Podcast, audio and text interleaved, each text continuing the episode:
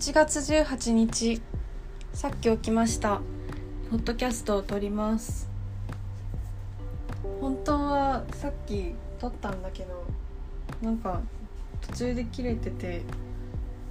消えちゃったからもう一回撮り直している。今2テイク目なんですがそれを隠すことなく2テイク目ですと言いながら撮ります。そう昨日おととい投稿できなくてまあ忙しかったわけでもなくただただ友達と楽しい時間を過ごしているうちに普通に投稿をしそびれていたっていうだけなんですけどね。まあ本当は昨日なんだろう寝起きでは飛び取りそびれちゃったけど通に後から撮る時間あったからなんか1月17日さっき起きたわけじゃないけどポッドキャストを撮りますっていう番外編を作ろうと思ったんだけど寝落ちしちゃって無理だった。ダメでした。ということで2日ぶりの更新になりますがまあのんびりやっていくことをモットーにねやっているので。まあいいや。そういう感じです。そう。でそれで昨日おとといと友達と遊んでる時にあのあちょっと待ってね。そう。昔自分が思春期だった頃に流行ってた曲を爆音で聴いて踊る遊びをやっててカーリー・レイ・ジェプセンとかを聴いて懐かしいとか言いながらみんなで楽しく爆音で聴いて踊ってたんだけどそれで私ポッドキャストで自分の思春期小6から高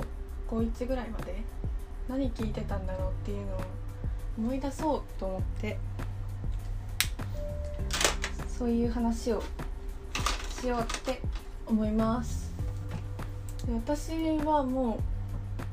う結構洋楽洋楽好きな方なんだけどいやでも言うて何でも聞くのは聞く。日本のも聞くし k p o p も聞くし洋楽も聞くけど、まあ、中国のアイドルとかの曲も結構聞くけどなんかメインは洋楽かなっていう感じで。洋楽を初めて聴き始めたのは多分小5か小6ぐらいの時に「M ステ」でアブリル・ラビーンがゲスト出演してた出演してたんだよね。でそれのパフォーマンスを見てる時にこんなに楽しそうに歌う人いるんだって思うぐらい本当に生き生きと楽しそうに歌って踊ってって感じのパフォーマンスをしてて何歌ってたっけ「What the Hell」とか歌ってたのかなその時。でそれ見てうわすごい人おると思って。で CD 書いて聴いてやっぱ曲もええやんって思ってのめり込んで洋楽を聴き始めたんだと思う。でその後になんか割と王道の日本日本の洋楽好きが入る道みたいななんだテイラー・スウィフトとかジャスティン・ビーバーとかを聞いたりケシャとかケイティ・ペリーとかあとリアーナとかねを聞いたりしてた。その時ぐらいから。でインディーロックとかあとなんかこうまだデビューしてない人たちとかも中学生ぐらいになってからは聞くようになったような記憶があるな。初めて触れたインディーロックは「ポスター・ザ・ピープル」だったなんか「ポスター・ザ・ピープル」っていうロサンゼルスのバンドがいてもうすごいなんかき初めて聞いた時に初めて聞いたアルバムは「トーチズ」っていう知る人ぞ知るというか割と有名なんだけどなんかド名盤があってあれを悪く言う人あんまり聞いたことないかも。本当にあのアルバムもう至極の神のようなアルバムがあって。それにそれで結構ディグルってことを覚えたかも。それに触れて「ホスター・ザ・ピープル」の当日を聞いてこのアルバムやばいって思ってその感動を得られるようなアルバムを他にも見つけたいみたいな。思っていろんなディグって見つけた歌詞を聴いてたな。普通にヒットチャートに入ってるような歌詞も全然好きだったしなんかワンリパブリックとかヒットチャート芸人たちも私は全然聞いていたけどそういうディグりを覚えたのはフォスター・ザ・ピープルだな。まあそれもあるしあとは親が好きだったからそういう音楽とかも。なんか私の母親とか今でも私より先にビリー・アイリッシュの新曲のミュージックビデオを見てなんかちょっと「メグ見たあれ」みたいな言ってくるところがある感じの人なので母親とかにいろいろ教えてもらったななんか、母親すごい自分から若い子の歌手を聞くのは時々なんだけど母親すごいビリー・アイリッシュ好きなんだよね。なんか「メグもあの髪型やりなよ」みたいな言ってくる。でそういう人だからの母親が今まで好きだった歌手をすごい教えてくれる。ボンジョビとかもエアロスミスとかそういう母親が母親の思春期に好きだった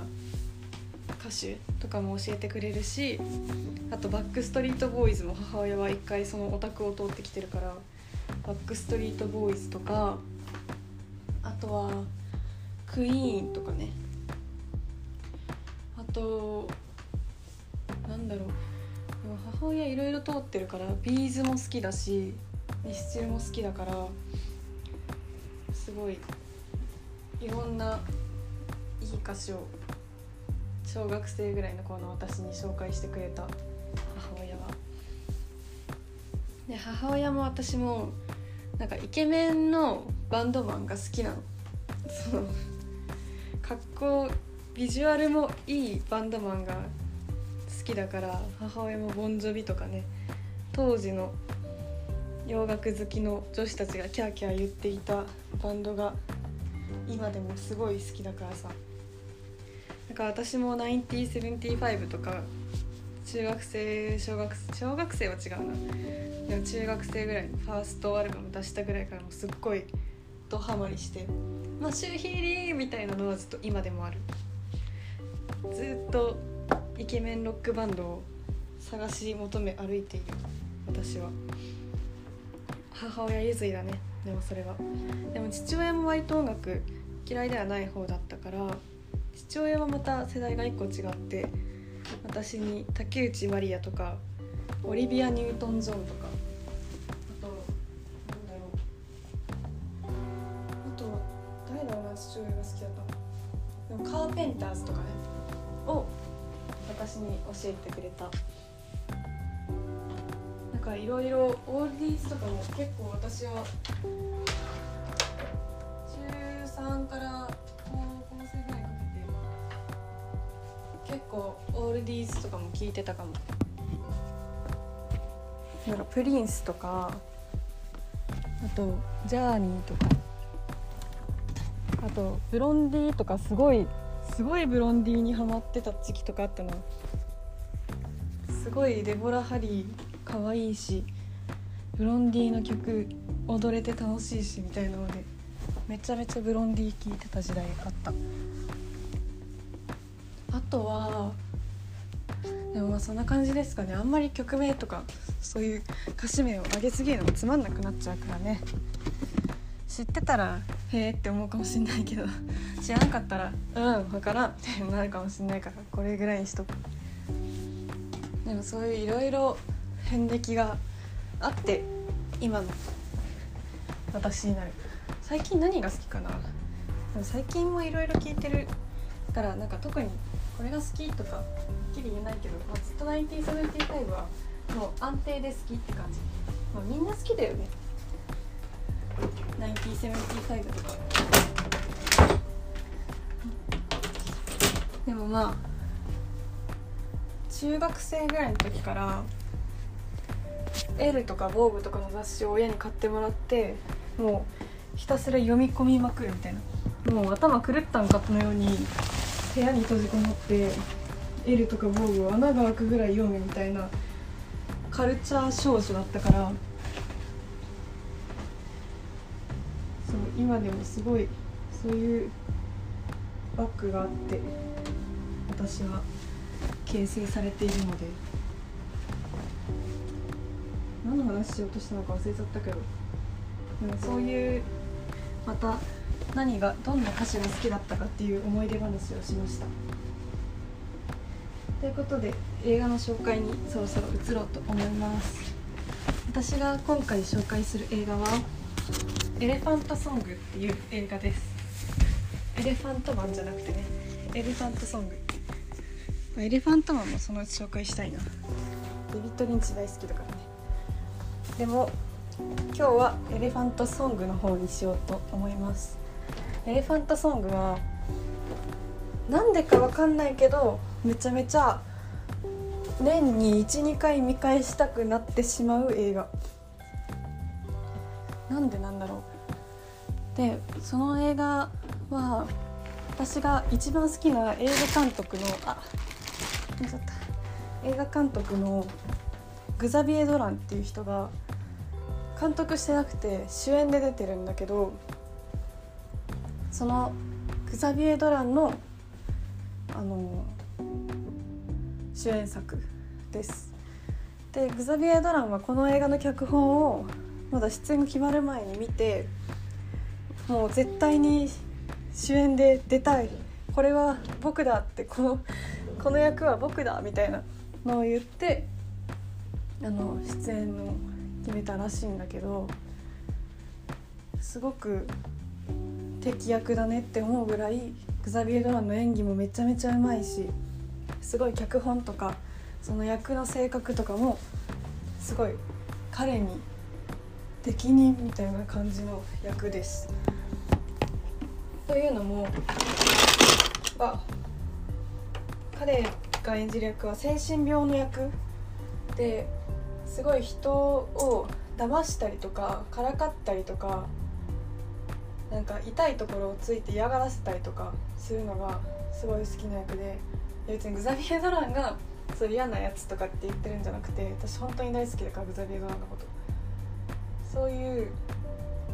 嘘の自分っていうかなんかそういうあざけたりとか人を騙したりすることってなんだろう。その騙してる側は相手に自分の本心とかを隠すことができるんだよね。その騙された側は自分のことに精一杯になっちゃうんだよ。騙されちゃったから。で相手の相手が何考えてるのか分かんなくなっちゃうじゃん。でそういうことばっかりして自分の本心とかを隠し続けるっていう役なんだ精神病で本当の確信に触れられたくないからでそういう役をしててなんかこう何かを企んでいる表情とかなんかなんだろう。すごい下り顔とかが本当にグザビエドランう。まくて見ていて引き込まれる演技をする人だなああ本当したするな人だなと思って私は見てますで脚本も面白くてまあネタバレしない感じで言う。ともう。いない人を探してんの他の人グザビエドラン以外にグザビエドランはどこにいるか知ってるでもそれを簡単にやすやすと教えてくれる相手ではないから周りの人がもうすごい手を焼いてしまう。でそのうちにグザビエドランは本当のことを言うっていうのはグザビエドランにとって自分の本心を出すってことに近いからすごく自分の腹の内がその問答によって出てくるっていう映画なんだけどその過程も面白いしグザビエ・ドラの演技も面白いしそのなんだろう脚本のことを待ちながら見たりの、まあ、そういう脚本があって別の鼓動を持ちながらみたいないない人不在の在を感じさせる脚本もすごい面白いし私はすごい好きだしなぜかその下り顔をするグザビエ・ドランが見たいんだろうね。なんかすごい結構高頻度で見返したくなる映画だな。そういう定期的に見返したくなる映画はもう一つあって私の中で。それはゲド戦記なんだけどでもそれを周りに言うと趣味悪いねみたいな言われるけど。でも理由が分かんないんだよね。なんで見返したいのか分かんないけど見返したくなっちゃうんだよねその映画を。っていう作品かな。だからその魅力を知る仲間が増えてほしいから布教します。これを聞いてくれている人に。という感じで今日の紹介した映画は「エレファントソング」でした。今度デビッド・リンチも紹介しよう。ということでこの辺にしたいと思います。16分だし。今日なんかね2テイク目だからね話すことまとまってて、ま、今までの回より中身ある気がする。嬉しい。なんか嬉しい。という感じで今日はこれ前にします。ではまた明日かな。明日投稿できると思う。てかしたい。ということでさようなら。